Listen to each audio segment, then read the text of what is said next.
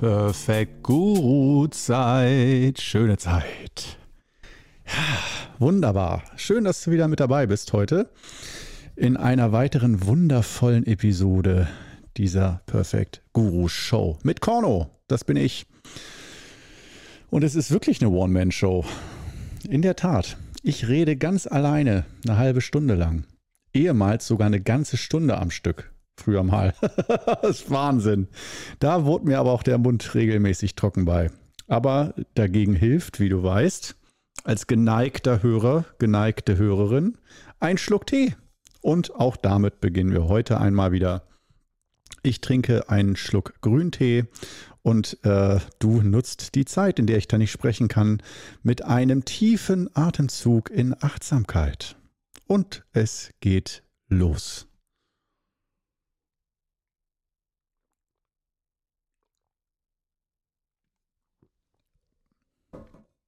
Ah, das ist auch so klassisch. Der Meister äh, lässt sich ein Stückchen Kuchen reichen, während die Schüler hart arbeiten. das ist, habe ich so oft mitgekriegt, so in, auf Zen-Sessions, also auf Zen-Retreats und äh, auch in anderen Zusammenhängen, dass während die Schüler irgendwelche wirklich harten Arbeiten verrichten oder sehr anstrengende Übungen machen, dass der Lehrer sich dann in seine Gemächer zurück zieht mit einem Schälchen Nüsschen oder irgendwie einem Kaffee oder einem Tee und einem Buch, guten Buch. Äh, ich habe es immer gehasst. Ich hatte da wenig Mitgefühl mit meinen Lehrern ähm, und auch nicht das Bewusstsein, Mensch, die müssen das ihr Leben lang machen. Ich mache nur mal hier äh, voll und ganz aus Begeisterung und Anfangsspaß. Anfang 20, Mitte 20 irgendwie extrem Zen oder Qigong. Und äh, während, da gibt es dann immer diese SAMU-Arbeitseinheiten. Und äh, die heißen SAMU beim Zen. Und da arbeitet man wirklich ein bis zwei Stunden, ein bis zweimal am Tag, normal zweimal am Tag. Äh, richtig hart, also Gartenarbeit, Feldarbeit oder so. Ähm, es geht schon darum, körperlich zu arbeiten oder halt Reparaturarbeiten am Haus oder irgendwie sowas. Und ganz oft irgendwie auch äh, einfach immer Schubkarren, Hecken schneiden überm Kopf oder Schubkarren mit irgendwelcher Erde oder Geäst befüllen und um durch die Gegend fahren. Also für irgendwelche vergeistigten Studenten und so äh, hammerharte körperliche Arbeit, wenn man es nicht gewohnt ist. Und ähm, dann natürlich auch noch Deutschland, dann morgens um 8 Uhr anfangen und äh, gerne auch im Winter oder so, wenn es wirklich kalt und nass ist und auch bei Regen wird da auch gearbeitet. Ne? Dann hast halt Pech gehabt, wenn du keine gute Regenkleidung hast, arbeitest du trotzdem. Das ist wirklich, ich, so viele innere Flüche wie bei den Samus habe ich selten in meinem Leben abgelassen. Und vor allem, wenn du dann siehst, dass so in der Ferne der Lehrer, der Zen-Meister oder der Zen-Lehrer, äh, dass der dann schön in sein Kabuff geht und kriegt dann von seinem Aufwärter noch einen Tee gereicht und Kekse und alles, ja, und wird richtig komplett verwöhnt. Da denkst du mir so, ey, der ist gerade nicht bei mir. Der teilt nicht meine Erfahrungswelt und äh, was soll ich mir von dem anhören, nachdem er noch Kekskrümel im Mund hat? Äh, dann will er mir was über Zen erzählen und wie ich richtig schön hart arbeiten soll oder so und wie wertvoll Samu ist schwer. War für mich als rebellischer Zen-Schüler ganz schwer, sowas mit anzusehen. Ich dachte mir, ein richtiger Zen-Lehrer, der muss als erstes in der ersten Schlachtreihe beim Samu stehen mit dem Spaten in der Hand und äh, uns Schüler vor Neid erblassen und vor Scham erröten lassen. Ähm, dass wir nur halbherzig arbeiten oder irgendwie ja so ein bisschen rumgurken und so. Das war immer so mein Anspruch. Das sehe ich jetzt auch ein bisschen anders ähm, inzwischen und jetzt nicht nur auf Zen bezogen, generell, dass wenn du ein Leben lang das machst und die Verantwortung für Schüler hast, äh, die genau im Blick zu halten und äh, die Kekse sind gerechtfertigt und der Tee auch. Das ist alles völlig nicht nur okay, sondern echt super. Ähm, das äh, habe ich damals anders gesehen. Und dabei sind wir beim Thema, bei dieser kleinen, äh, ich will nicht sagen Anekdote, aber doch dieser, dieser kleinen Geschichte. Äh, heute geht es darum, später Einstieg für mich heute hier mit dem Thema. Ähm, um Perfect Guru. Was ist für den Perfect Guru ein Perfect Guru? Die Definition. Und äh, ja, ich weiß, wir müssen uns darüber nicht lange unterhalten. Perfect Guru ist natürlich in diesem Podcast-Zusammenhang äh, ein äh, großes Augenzwinkern und äh, natürlich selbstironisch, dass ein Lehrer, der Gesundheit und Spiritualität lehrt, und das tue ich tatsächlich, nicht nur aus Spaß, sondern auch im Ernst, ähm, dass man aber doch an ganz vielen Stellen da mit Humor arbeiten kann oder dass halt auch einfach mein Lehrstil ist dass Humor dazugehört und im Zweifelsfall sich selbst nicht und auch andere nicht immer zu ernst zu nehmen, wenn es geht. Auch ich scheitere da oft dran. Das heißt nicht, dass ich das immer kann. Nur wenn wir jetzt mal äh, auf die relativ ernste Seite gehen und sagen, jetzt äh, will Korno äh, selbst als Lehrer nur einen Clown haben, der ihn zum Lachen bringt oder äh, was hat der eigentlich für Anforderungen an einen Lehrer? Ich habe ja selber auch verschiedene Lehrer gehabt in meiner Laufbahn und einen, aus meiner Sicht, einen Meister, den ich auch immer noch habe, Großmeister Dan Gong Jung. Das ist mein Meister. Und ähm, es ist normalerweise so in China und ich denke auch im asiatischen Raum, dass man normalerweise nicht mehrere Meister und Lehrer hat. Lehrer vielleicht, die so einzelne Aspekte einem beibringen, unter der Schirmherrschaft eines Meisters, dass der mal sagt, geh mal für ein paar Wochen dahin und lern mal Teekultur oder irgendwie sowas, so einzelne Dinge. Aber normalerweise hast du ähm, gerade bei so einem Thema wie Qigong und auch Kampfkunst eigentlich eine Schule, der du angehörst und einen Meister, bei dem du lernst. Und nicht, dass du sagst, ich lerne bei zehn Meistern und suche mir von jedem so die, die besten Stücke raus und mache dann so Patchwork, eine Patchwork-Kunst daraus aus ganz vielen verschiedenen Stilen, sondern klassischerweise, und so finde ich es auch richtig und am besten, das ist mein Lehransatz und auch mein Lernansatz, einen Meister zu haben. Aber wie sollte er denn dann sein, wenn du Marcorno fragst? Ich bin ja nun selber auch in der Lehrer- oder beziehungsweise Meisterrolle zuweilen. Und ähm, zuweilen, damit meine ich auch tatsächlich Teilzeit. Man kann die Vollzeitmeisterrolle im Kloster machen und wirklich Tag und Nacht auch in dieser Rolle sein, in dieser Rolle angesprochen und in dieser Rolle, in dieser Rolle leben. Es ist also für mich vor allem eine Rolle. Ähm, aber zum Beispiel, wenn ein großer Qigong-Meister Brötchen kauft beim Bäcker, dann ist der in dem Moment nicht der große Qigong-Meister, sondern er ist ein Typ, der Brötchen kauft. Ja, das meine ich mit Teilzeit. Wenn du aber einen ganzen Tag nur in deinem Meisterstuhl sitzt und Energiebehandlung machst und Leuten hilfst und zwischendurch in einer Gruppe achtsam noch deine Reisschleimsuppe isst, das ist dann mehr so Richtung Vollzeit. Und das heißt für mich nicht, dass das das Bessere ist äh, und das Vollzeitmeister der echte Meister ist, nur weil du ständig in dieser Rolle des Lehrers und des Lehrenden und des Vorbilds bist, sondern ähm, für mich ist das auch wieder so eine, auch wieder ein Extrem, wo ich denke, na, mh, hm, lieber Teilzeit. lieber Teilzeit. Yin-Yang-Gleichgewicht. Ähm, und nicht aus Faulheit oder weil es zu anstrengend ist, sondern, äh, sondern aus verschiedenen Gründen. Aber da kommen wir vielleicht später noch zu.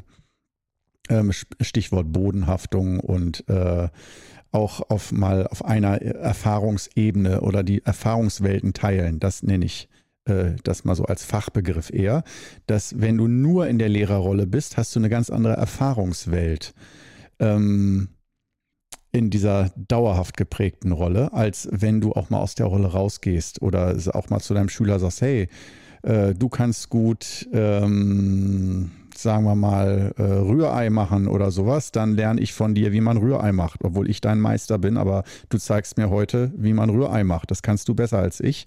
Und das habe ich von meinem Meister auch zum Beispiel mitbekommen, dass er auch immer wieder mal Situationen gesucht hat, wo äh, die Schüler besser sind als er oder dass, wenn er das herausbekommen hat, dass irgendein Schüler etwas gut kann, dass er auch das wertschätzt und äh, da auch mal, ich will nicht sagen, den anderen in die Meisterrolle setzt, das nicht. Er blieb schon immer ganz klar in der Alpha-Tier-Rudelführerrolle drin. Das war schon klar, aber trotzdem, dass er da Respekt äh, gegenüber anderen zeigt und auch das Bewusstsein schafft, es gibt einzelne Aspekte, die andere besser können als er. Und das ist in Ordnung. Er muss nicht alles in jeglicher Form immer besser beherrschen und können. Und wenn du jetzt sagst, ja, ist doch selbstverständlich, jeder reife Mensch handelt so. Viele Meister haben auch so einen Meisterhöhenrausch.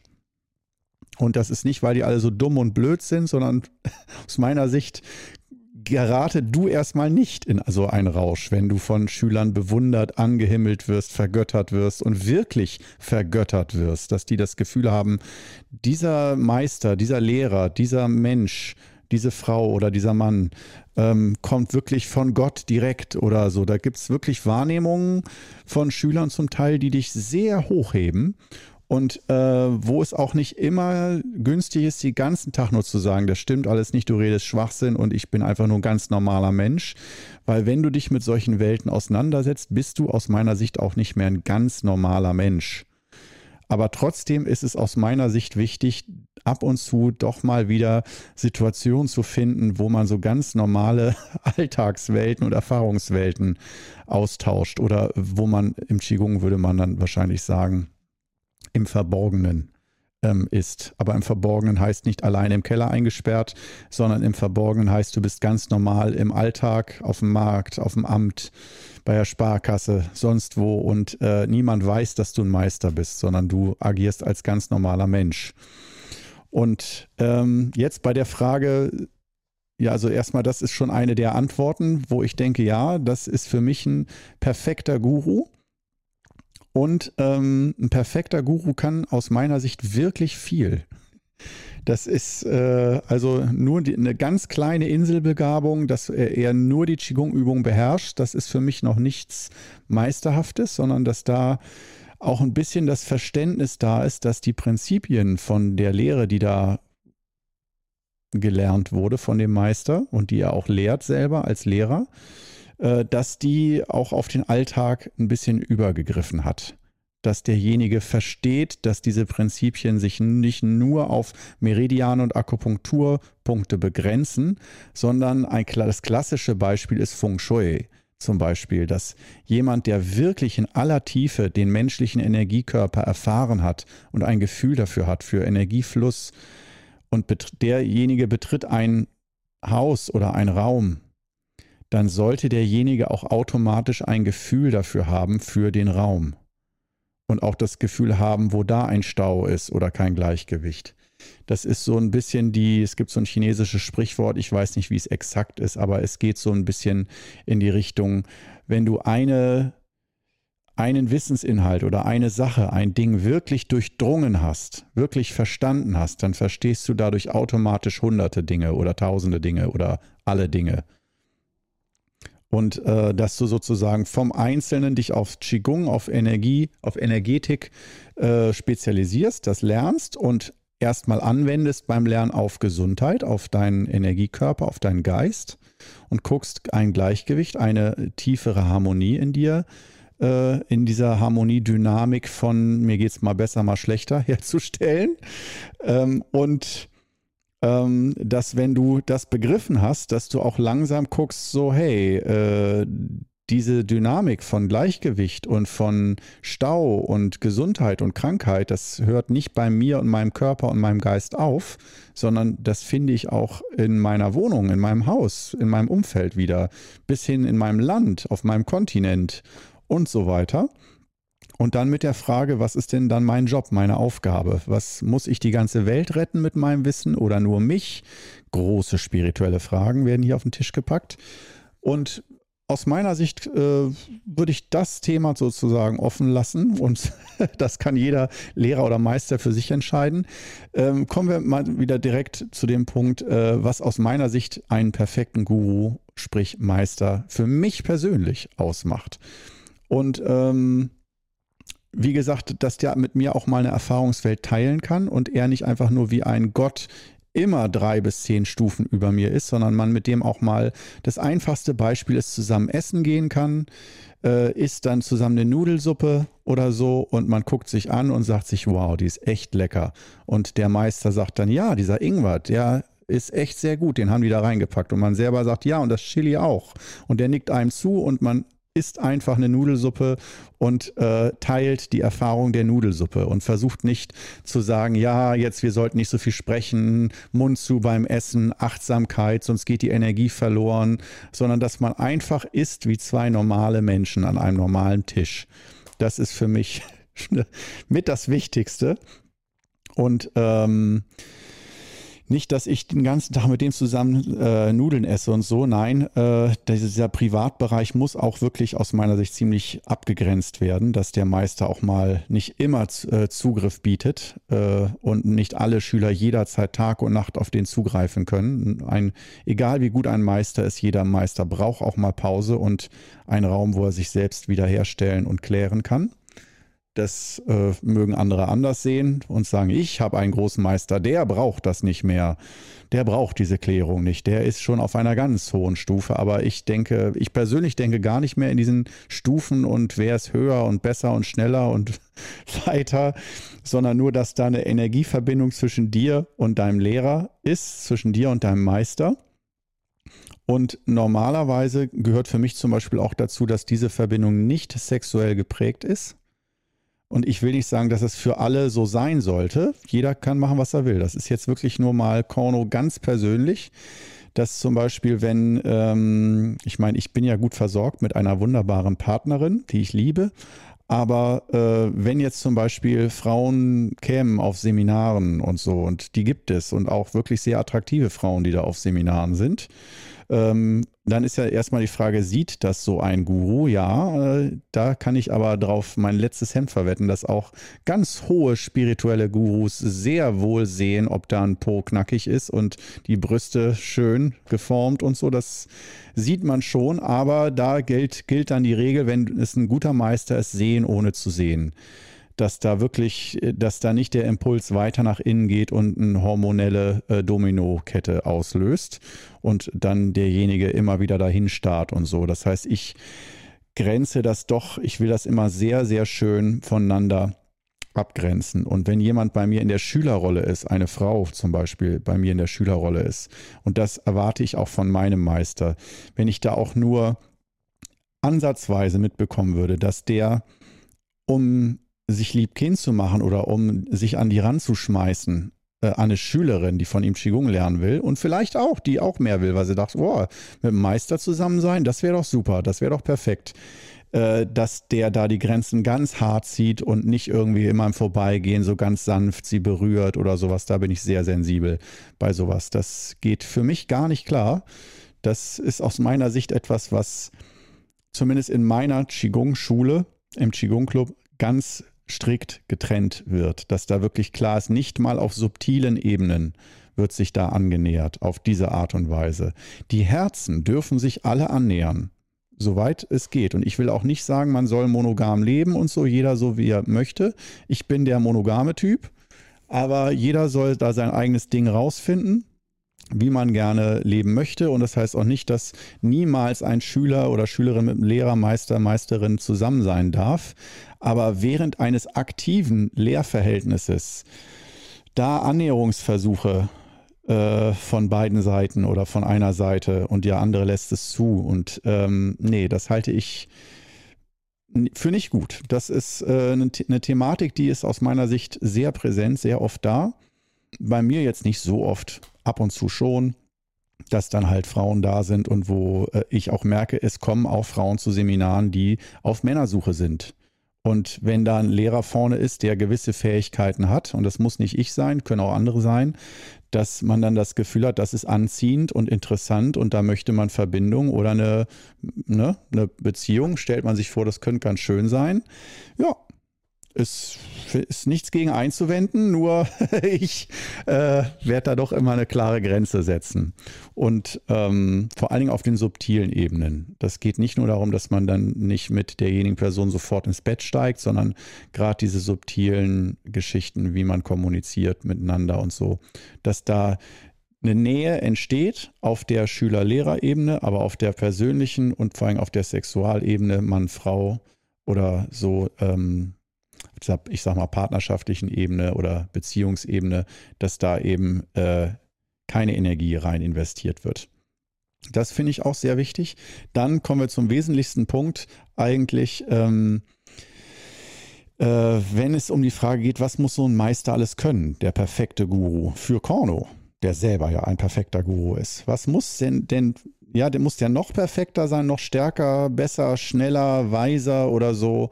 Ähm, also für mich sollte der auf dem Weg weiter sein als ich.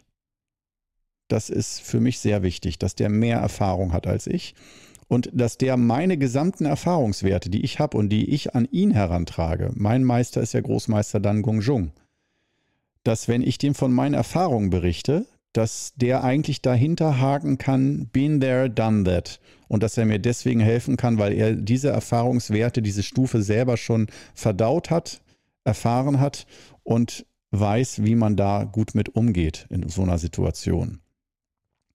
Und ähm, der muss nicht alles exakt so erlebt haben wie ich, aber so gewisse Qigong-Stufen oder Erfahrungswerte, wie ist das als Qigong-Lehrer, Schüler zu haben, Energiebehandlung zu geben, was passiert da mit einem, wie geht es da einem, worauf muss man achten und so, dass der, auch wenn er nur meine Stimme schon hört, dass der schon weiß, was, was mit mir los ist, so wie ich das mit meinen Schülern weiß.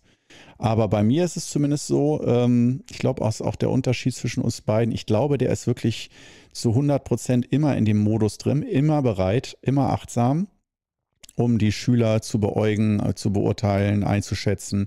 Und ich weiß, für mich ist das zumindest zum jetzigen Lebenszeitpunkt zu viel zu viel Information. Das heißt, äh, ich, wenn man mit mir sich unterhält, mich anruft, dann gehe ich nicht immer auf diese mikroskopische Ebene, sondern nur eigentlich äh, in offizieller Funktion bei Seminaren, Energiebehandlungen oder Energiemassagen oder so solchen Coaching-Gesprächen. Da gehe ich dann auf diese Ebene, wo ich wirklich jede jede, jeden Mikromillimeter an Informationen aufnehme und das alles zum Bild zusammenfüge und dann daraus Analysen und Entscheidungen und Ideen entwickle was man machen kann. Aber so arbeite ich nicht immer. Und am Wochenende, wie gesagt, äh, auch einer der Gründe, warum ich gerne Bier trinke. Und das fehlt mir jetzt ja auch. Ich bin ja, wenn du es vielleicht weißt, noch äh, für zwei Wochen oder so in meiner dreimonatigen Bierpause, sozusagen mal kein Alkohol trinken, die Leber sich mal richtig erholen lassen. Und äh, da merke ich schon auch dieses Bier, was ja wirklich äh, ein, in so ein, in ein sehr sanftes Gefühl reinbringt, wenn man ein, zwei Bier trinkt. Schön entspannt, locker, leicht berauscht. Ähm, dass mir das doch auch ein bisschen fehlt. So am Wochenende dann äh, von, diesen, von dieser ganzen überspitzten, man, oft schmerzenden Klarheit, mit der man sich da verbunden hat, da mal zu erholen und mal in sanftere Gewässer, in ruhigere Gewässer zu fahren, auch mit dem Geist, wo man weniger wahrnimmt, wo alles einfacher ist, lockerer ist und so dieses Loslassen. Da denke ich auch so, das finde ich zum Beispiel nicht schlimm, wenn ein Guru Alkohol trinkt oder dergleichen.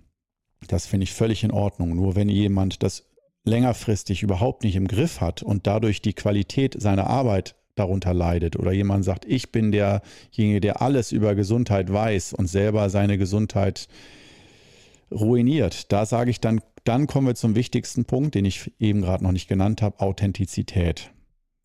Das ist eigentlich für mich äh, ja das Allerwichtigste dass der Lehrer, der muss nicht perfekt sein, er muss nicht alles können, aber er muss mir das Gefühl geben, dass er sich selbst sehr gut kennt und mit sich umzugehen weiß. Und selbst wenn er mal nicht weiß, mit sich umzugehen, dass er sich dessen bewusst ist und dann auch sein Handeln ändert oder dann ein Seminar absagt, wenn er sagt, jetzt, ich, jetzt ist gerade alles zu viel, ich könnte dem Qualitätsanspruch nicht gerecht werden, jetzt, wir müssen das verschieben.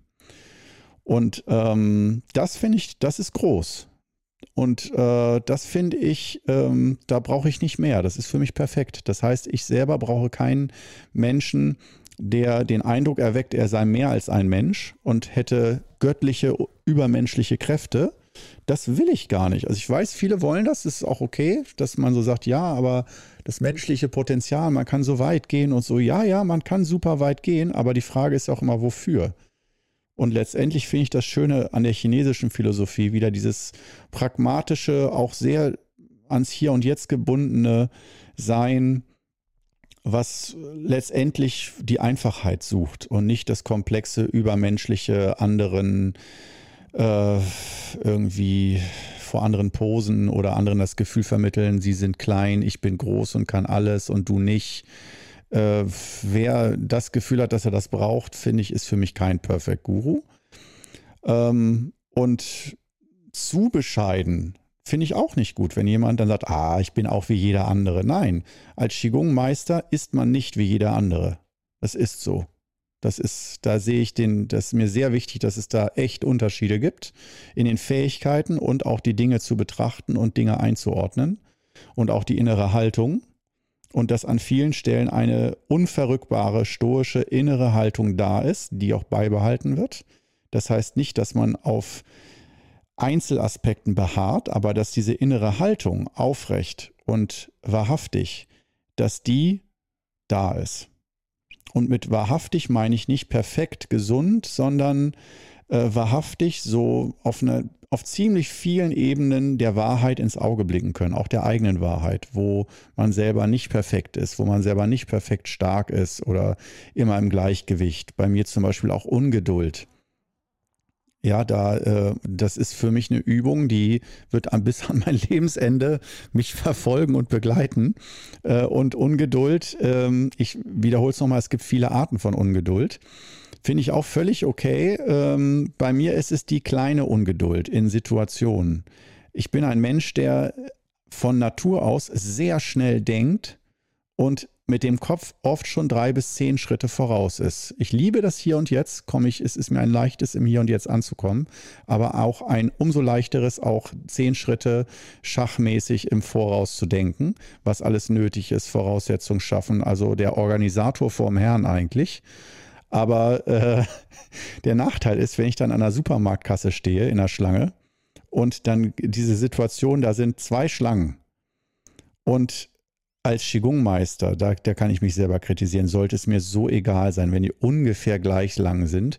Aber nein, ich checke innerhalb von einer Millisekunde aus, wo stehen die älteren Leute, wo stehen die Frauen mit Kinderwagen, die vielleicht länger brauchen, ihr Portemonnaie zu suchen oder sowas und versuche dann fast wie so ein Spiel schon rauszufinden, welche Schlange dauert nicht so lange, wo spare ich 20 Sekunden Lebenszeit oder so. Und das ist, muss ich ehrlich sagen, lächerlich. Ja, das ist äh, aus meiner Sicht jetzt.